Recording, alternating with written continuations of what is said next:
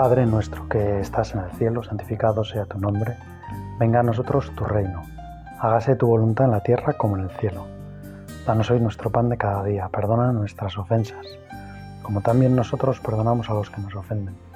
No nos dejes caer en la tentación y líbranos del mal. Amén.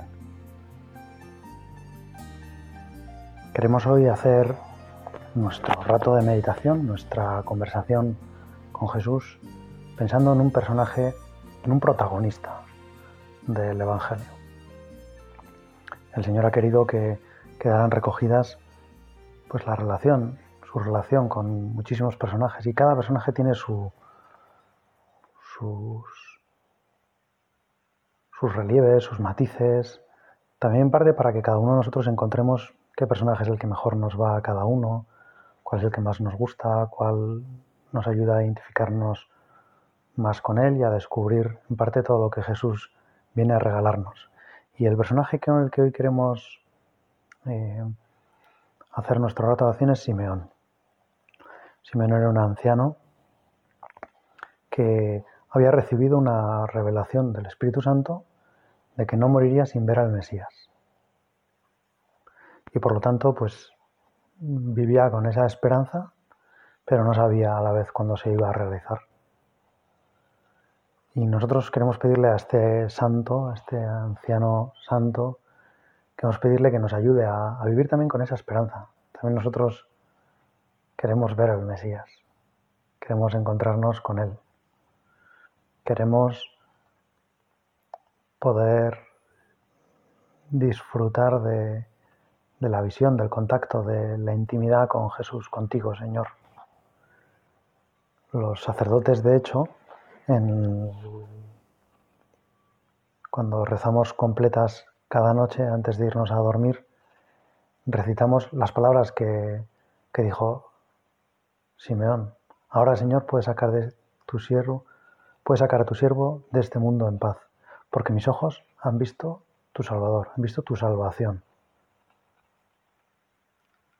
Ahora, Señor, puedes ya sacarme en paz. He cumplido mi, mi ilusión, era ver al Salvador, ver al Mesías. Y lógicamente, pues Simeón aprovecha para contárselo a muchísima gente. En esa escena en la que coge en hombros, en brazos, en sus brazos, al niño Jesús, enseguida lo detecta. Entra el niño Jesús con María y con José, que vienen a cumplir el, el rito de la purificación, a presentarlo en el templo con esos dos pichones como ofrenda para el rescate del primogénito. Y entonces es cuando Simeón descubre rápidamente que ese es el Mesías. No se asombra, ¿no? Es como de esos personajes de la Navidad que no les asombra que el Mesías sea un recién nacido. En este caso, un recién nacido con 40 días. No les asombra que que Jesús, que el Salvador, sea alguien tan pequeño, tan insignificante, tan minúsculo. Ese verbo abreviado del que hablan los padres de la Iglesia, esa palabra abreviada que se nos ha dado. Esa forma de manifestarse Dios en la que oculta tantas cosas de Dios, pero a la vez nos hace presentes y patentes otras tan maravillosas como lo cercano que es Dios, lo personal que es Dios, lo tierno que es Dios y lo necesitado que está Dios de nuestro cariño. Por eso hoy con Simeón queremos coger al niño Jesús en brazos. Qué gozada, ¿no? Poder hacer nuestra oración cogiendo al niño Jesús en brazos, ante la presencia atónita de María y de José,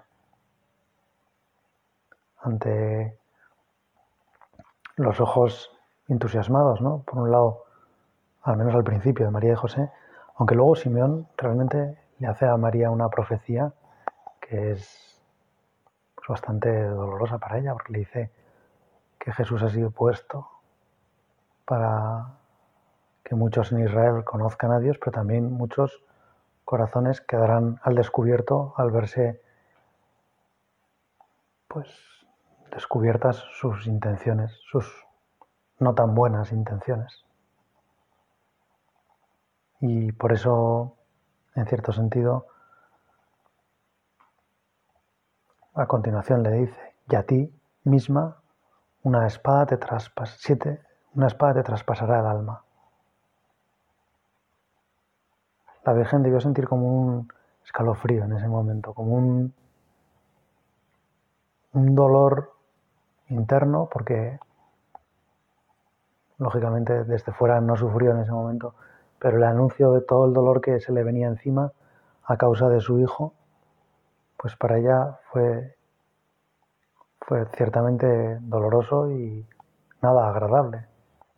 A la vez, posiblemente en ese mismo momento también volvió a decirle otra vez a Dios su fiat, hágase lo que tú quieras, como tú desees. Qué maravilla saber que, que el Señor de algún modo cuenta también con el dolor de, de la Virgen y que la Virgen le ha dicho que sí inmediatamente, sin saber muy bien qué es lo que va a venir sin ser muy consciente de qué significa esa profecía, una espada traspasar tu alma. Y sin embargo, la Virgen ha dicho, si es para estar con mi hijo, si es para cumplir esta misión, estoy dispuesta. Ya desde el principio aparece en la, Virgen la vida de la Virgen María el signo de la contradicción, el signo de la cruz. Ya desde el principio Jesús asocia a su madre a la cruz y tu madre mía le dices que sí. Qué maravilla para Simeón, lógicamente, ver al Mesías, pero qué maravilla también ver a su madre. Y ver a su madre que ante ese anuncio, pues que Simeón, lógicamente, inspirado por el Espíritu Santo, le hizo, ver la respuesta de la Virgen, ver el sí, ver y contemplar cómo María le decía que sí a Dios, se ponía enteramente a su servicio. Qué esperanza, ¿no? Para Simeón saber que Jesús era el Mesías y que la madre de Jesús estaba totalmente con él. Que él se podía ir, que se podía quitar de en medio, que la salvación estaba asegurada, que él solo necesitaba haberla tocado un minuto. Qué maravilla para Simeón, qué paz y qué alegría también para nosotros ver a estas criaturas todas entregadas al misterio de la venida de Jesús. Y qué gozada, Señor, pedirte que yo me entregue así, que yo viva así, con esa ilusión, que yo sea capaz de entregarme como Simeón, con tal de ver un poquitín, de tocar un poquitín tu salvación. Y Señor, cuántas veces a lo largo de mi día yo la toco, qué gozada. Cuántas veces veo que tú sigues así de entregado, que mi Madre la Virgen está así de entregada. ¿Cuántas veces lo veo en la Eucaristía, donde tú vuelves a venir, donde tú vuelves a realizar toda la redención, donde se concentra la historia de la salvación, donde representamos, hacemos presente el misterio de la muerte y resurrección tuya. Qué gozada saber que todo esto no es algo que pasó, que todas estas historias, toda la vida de los personajes del Evangelio se repiten se replican en nuestras vidas. Que yo también puedo ser hoy Simeón y tratar de encontrar hoy y de ver hoy y de tocar hoy al Mesías. Tocarlo, lógicamente, lo puedo tocar en la Eucaristía, recibiéndolo. Señor, solo haberte tocado una vez, a este hombre le valió. Y yo te toco todos los días. Y quizá a lo mejor no me vale. Y no me vale para entregar la vida y necesito como más y, te pido más y, y exijo más y no soy capaz de, con la maravilla que es verte un solo instante, contemplar que la salvación ya está hecha. Pienso que mm, a veces pensamos, no, es que Simeón el que vio es al niño Jesús y solo veo un trozo de pan. Pues es verdad que efectivamente nosotros está oculta también la humanidad de Jesucristo. Pero no sabría decir si es más fácil eso o no, porque en el caso de Simeón tenía que creer que el Mesías era un niño. alguien que venía envuelto en pañales, alguien que venía en los brazos de una mujer joven, de pueblo, alguien que venía acompañado por un hombre joven, pero sencillo, un carpintero, y era el Mesías, el Salvador de Israel, el que iba a hacer la redención. A Simeón se le puso delante un gran reto para su fe. Es verdad que Dios le había dado mucha fe y eso le hizo fácil comprender que, que estaba ante el Mesías. Pero a la vez tuvo que creer por encima de las apariencias. No sabemos cómo se había imaginado él que llegaría el Mesías.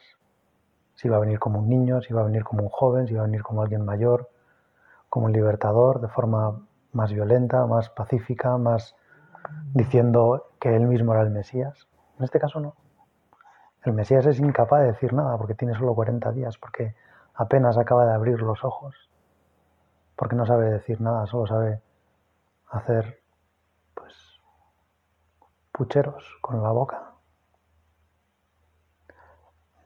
Te pido, Señor, que me des una fe como la de Simeón, que me haga creer que tú eres el Salvador, que todo lo que pasa en mi vida es parte de tu plan de salvación. Que yo lo que quiero hacer es, ayúdame, Señor, a, dejarme arrastrar por este plan de salvación maravilloso, a dejarme seducir por tus planes, por tus sueños, por tus ideales.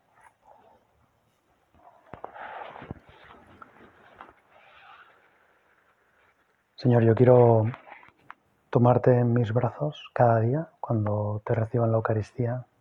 Yo quiero meterte en lo más profundo de mi corazón y en ese momento decirte lo que te dijo Simeón.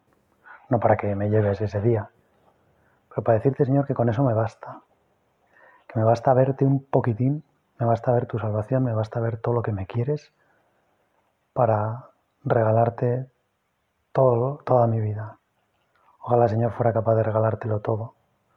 Ojalá el Señor fuera capaz de, darte mi vida como tú te mereces. Ojalá me bastara, Señor, ese instante en que te tengo como más cerca cada día para amarte sin fisuras, para, para no dejar que nada de lo mío se pierda para ti. Quiero, Señor, que todo mi día, que toda mi vida quiero entregarte toda mi vida. Este hombre decía, ya puedo morir, ya, ya he cumplido mi misión. Y Señor, también quiero cumplir mi misión. Quiero hacer lo que tú quieras de mí. Quiero vivir los días que tú me regales. Quiero vivirlos junto a ti, en gracia. Quiero que me protejas, Señor, cuando venga la tentación, cuando venga el enemigo. Quiero, Señor, que me ayudes a levantarme cuando caiga, quiero que me des la ilusión de colaborar con tu misión, con esta siembra de paz y de alegría por el mundo entero, con este ayudar a los hombres a descubrir que lo que tú quieres de ellos es algo maravilloso, porque si no, Señor, se rebelan y se piensan que tú solo vienes a imponer tus mandamientos. Señor, ¿qué ha pasado para que en lugar de tener ilusión por verte, mucha gente se aparte, mucha gente quiera esconderte, quiera relegarte, quiera apartarte de, sus vidas, que no les hemos mostrado bien para que no te hayan descubierto, para que no te hayan, para que no te aprecien, para que no sepan disfrutar de la maravilla de, de tu cariño, de lo que les quieres. Un instante, Señor, le bastó a Simeón para entregar toda la vida. Y yo, a veces, ¿cuántas cosas te pido? ¿Cuántas seguridades? Para darte un poquitín. Al final, para darte mi tiempo, para ponerme a rezar, para dedicarte más tiempo, para dedicar más tiempo a los demás, en lugar de dedicármelo a mí en lugar de pensar solo en mis cosas, en mis preferencias, en lo que me apetece, en mis gustos, en mis planes, en mi tiempo, en lo que yo sé hacer o lo que yo no sé hacer, en lo que a mí me gusta. Ayúdame, Señor, a que me baste la comunión, a que me baste haberte visto una vez, porque te he visto, Señor, porque te veo en los demás, porque te veo en el Papa, porque te veo en los obispos, porque te veo en la confesión, porque te veo Eucaristía, por supuesto, porque te veo en el sagrario, porque te veo en la naturaleza, porque te veo en mis padres, en mis hermanos, en mis amigos, porque te veo, Señor, incluso en las personas, si hay alguna, que alguna vez me ha podido hacer algo daño, algo malo. Porque te veo en las personas que están perdidas, en las que se alejan de ti, porque ahí está tu imagen y semejanza, y ahí está el grito, Señor, que sale desde lo más íntimo de su ser, pidiendo ayuda. Y yo quiero, Señor, estar atento para, para verte ahí, para que mi vida no sea solo un instante viéndote, como la vida de Simeón, sino que sea toda la vida, Señor, que en todo instante, hasta cuando estoy dormido, hasta cuando estoy descansando, yo esté contigo. A mí no me vale un instante, Señor. Simeón era muy santo y con un instante le valió. Yo te necesito todo el día junto a mí. Necesito verte, necesito contemplarte, necesito saber que estás junto a mí. Necesito ver que mi vida es para ti preciosa, que me necesitas, que cuentas conmigo, que quieres que te quiera, que me pides cariño, que me acompañas en las cosas que me cuestan, las cosas difíciles, que todo lo mío te interesa, que hasta la bobada más pequeña te importa. Gracias Señor, porque como yo soy pequeño, como no soy como el anciano Simeón, sino que soy pequeño, te das cuenta de que yo no me basta una sola vez, que yo te necesito constantemente a mi lado yo necesito tu brazo fuerte, tu mirada serena. Necesito tus palabras de consuelo, tus palabras de aliento, tus palabras de afirmación. Señor, necesito que me recuerdes todo lo que valgo para ti. Que me lo digas una y otra vez porque se me olvida. Porque no soy como Simeón que le bastó una sola vez. Para recordarlo toda la vida, le bastó la promesa, siquiera, de un solo instante para esperar toda la vida. Y a mí, Señor, no me has prometido un instante, me has prometido la vida eterna. Me has prometido ese instante multiplicado por miles y miles y miles y miles de millones de veces. Me has prometido, Señor, que no me vas a abandonar. Me has prometido que quieres estar conmigo para siempre, para siempre, para siempre que para ti el cielo, Señor, es estar conmigo. Lo decía Santa Teresita de Lisieux, que Dios no baja del cielo para estar en un copón dorado, sino en nuestras almas. Donde está en el cielo realmente, lo que para Él es el cielo es, son nuestras almas. Qué impresionante, ¿no? Que tú, Señor, tengas estas ganas de estar conmigo.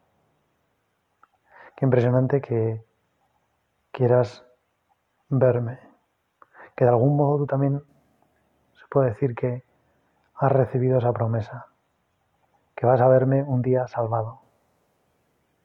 Y a ti, Señor, sí que te vale con verme un instante feliz para dar toda la vida. Tú has dado, Señor, toda tu sangre, toda tu vida, para hacerme feliz, para que yo pueda ser feliz si quiero, no para obligarme, Tú no tenías ni siquiera seguridad cuando te dijeron, si das la vida por estos, si ellos quieren, se salvarán. No tenías ninguna seguridad. La salvación no es segura.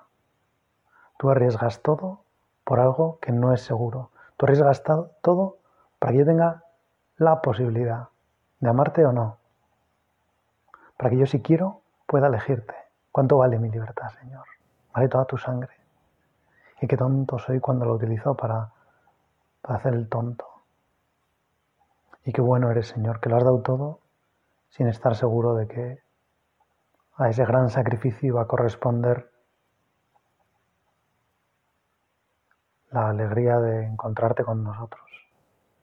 Qué impresionante que tú hayas hecho una inversión a fondo perdido, que te hayas arriesgado como nunca nadie se ha arriesgado, que hayas puesto toda tu vida por una promesa que no es segura, una promesa que es, sin más, mi libertad. Que lo único que te han prometido, lo único que Dios Padre te ha asegurado, es que si hacías ese gran sacrificio, si vivías esa vida, yo podría elegir amarte. Y quiero amarte, Señor. Porque si un solo segundo de mi amor por ti es capaz de merecerte la pena por todo lo que has hecho, si ni siquiera mi amor, sino solo mi libertad ya es suficiente para ti, para darlo todo, ¿cómo vas a agradecer cualquier detalle que yo tenga? ¿Cómo vas a disfrutar cualquier, con cualquier palabra, Señor, por muy pequeña que sea que yo te diga, con un te quiero, que a lo mejor no sale ni siquiera desde el fondo del corazón, pero, pero que nos gustaría que saliera de ahí? Con eso, Señor, tú ya te sientes más que pagado. Con eso, Señor, te parece poco lo que tú has entregado por haber recibido eso. Señor, qué impresionante que me quieras así. Qué desproporción lo que tú me quieres y lo poco que yo te doy. Qué inmensidad, qué abismo entre lo que tú me das y lo que yo te doy. Y sin embargo, qué inmensidad, qué abismo entre lo feliz que eres tú recibiendo tan poco y lo infeliz que soy yo a veces con todo lo que recibo. Y cómo se me ocurre a veces, Señor, quejarme. Cómo se me ocurre a veces molestarme por pequeñas bobadas, porque no me han hecho caso, porque no me han dicho, porque no me acompañan, porque no hacen lo que yo quiero. Cuando tú, Señor, te basta un solo instante. Cuando a ti, Señor, te basta una milésima de segundo de mi amor. Y a mí, Señor, sin embargo, que estoy recibiendo constantemente todo tu amor, que ahora todo tu amor está puesto en mí y yo, Señor, sin, sin darme cuenta. Estoy aquí haciendo mi oración y pues sí, procuro darme cuenta cuánto me quieres, pero Señor, sé que no, no, no me acerco ni, ni a un tanto por ciento infinitesimal lo que tú me quieres. Hace unos días se ha puesto en órbita el mayor telescopio de la historia, y es un telescopio que van a mandarlo al, al espacio a millones, no sé si son 1,5 millones de kilómetros de la Tierra para poder pues grabar qué hay más allá, para poder transmitir desde el más allá qué es lo que existe y poder hacer pues investigaciones impresionantes. En cierto sentido esa es nuestra misión en la Tierra, ¿no? mandar un telescopio a la infinitud de Dios para descubrir qué hay más allá. Eso es lo que yo hago en mi rato de oración, intentar profundizar en todo lo que Dios me quiere, en todo lo que Dios me da, en todo lo que Dios está dispuesto a hacer por mí. Señor, ya siento que no, a veces no, no soy capaz, no, no me doy cuenta. Cuando te tengo dentro, cuando no tengo que mandar un telescopio a millones y millones de kilómetros y gastarme millones y millones de euros, sino que me basta compararme un poquitín, meterme en lo más profundo de mi corazón y encontrarte allí, amando como nunca nadie ha amado, deseándome como nunca nadie me ha deseado suspirando por mí como nunca nadie ha suspirado, ilusionado con mis cosas como nunca nadie se ha ilusionado, disfrutando conmigo como nunca nadie ha disfrutado. ¿Con qué poco, Señor, te contentas? ¿Con qué poco se contentaba también Simeón? Y eso que en nuestro caso nos damos cuenta perfectamente de que merecía la pena toda una vida por ver un poquitín al niño Jesús, por tenerlo unos minutos en brazos, por saber que la salvación estaba en marcha, que el Mesías había venido. Ayúdame, Señor, a disfrutar, a ser capaz de, de disfrutar como tú, a saber descubrir lo oculto, porque en el fondo tu Señor vienes tan oculto para que nadie más se dé cuenta, nadie más de los que estaban al lado de Simeón, sí, Ana, la profetisa, que también estaba allí, también se dio cuenta. Y ambos comenzaron a decir a todo el mundo, este es el Hijo de Dios, el Hijo de David, este es el que tenía que venir.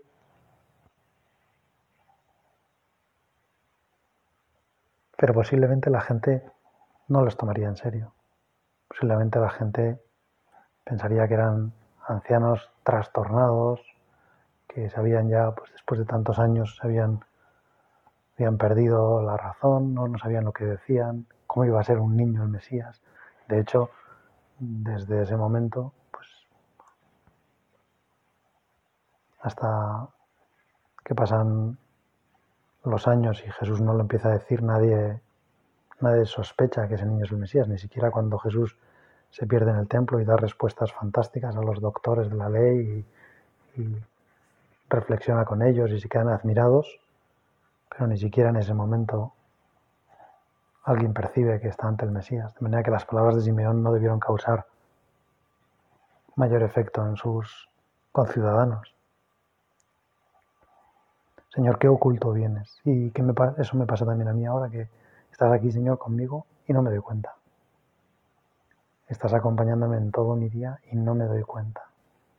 Estás viviendo conmigo mi vida y no me doy cuenta. Estás disfrutando de mi vida y no me doy cuenta. Ayúdame, Madre mía, ayúdame, San José, vosotros que habéis vivido con el niño Jesús, que lo habéis tenido como lo tengo yo, presente continuamente, que lo tenéis, que lo tengo tan a mano, tan, tan cerquita, tan constantemente junto a mí, que sepa aprovechar esos momentos, los momentos más intensos, los momentos en que Jesús me habla un poco más alto, pero que sepa verle a Jesús constantemente junto a mí, a mi lado, apoyándome, acompañándome, diciéndome las cosas que necesito en cada momento, los ánimos, la ilusión, el orgullo que Él siente por mí, aunque yo a veces sienta justo lo contrario, aunque a veces tenga la tentación de despreciarme, de pensar que mi vida no vale, que, que no merecen la pena algunos esfuerzos, porque total no consigo nada. Hazme ver, Señor, que vale la pena toda una vida por una sonrisa tuya, por hacerte feliz un instante. Y es tan fácil, Señor, hacerte feliz. Basta pedirte perdón, basta decirte que te quiero, basta pedirte ayuda, basta darte las gracias, con cositas tan pequeñas, tan sencillas, tan al alcance de cualquier fortuna, Dios es feliz. Dios piensa que merece la pena todo lo que ha sufrido por esa caricia nuestra, por ese detallito, por ese te quiero, por ese gracias Señor por estar junto a mí, por ese servicio que te presto en los demás o a ti directamente. Vamos a pedirle a la Virgen que nos ayude a, a disfrutar a que no tengamos miedo a que vaya a venir también la cruz, que también una espada traspasará nuestra alma si seguimos a Jesús, pero nos daremos cuenta de que merece la pena todo y que a Jesús solo el hecho de que le digamos, Señor, estoy dispuesto, sin que luego Él nos vaya a cobrar la cruz, porque la cruz la va a llevar Él, pues solo el hecho de estar dispuestos como María al Señor le hace infinitamente feliz. Y este salve María, llena eres de gracia, el Señor es contigo, bendita tú eres entre todas las mujeres, y bendito es el fruto de tu vientre Jesús. Santa María, Madre de Dios, ruega por nosotros pecadores, ahora y en la hora de nuestra muerte. Amén.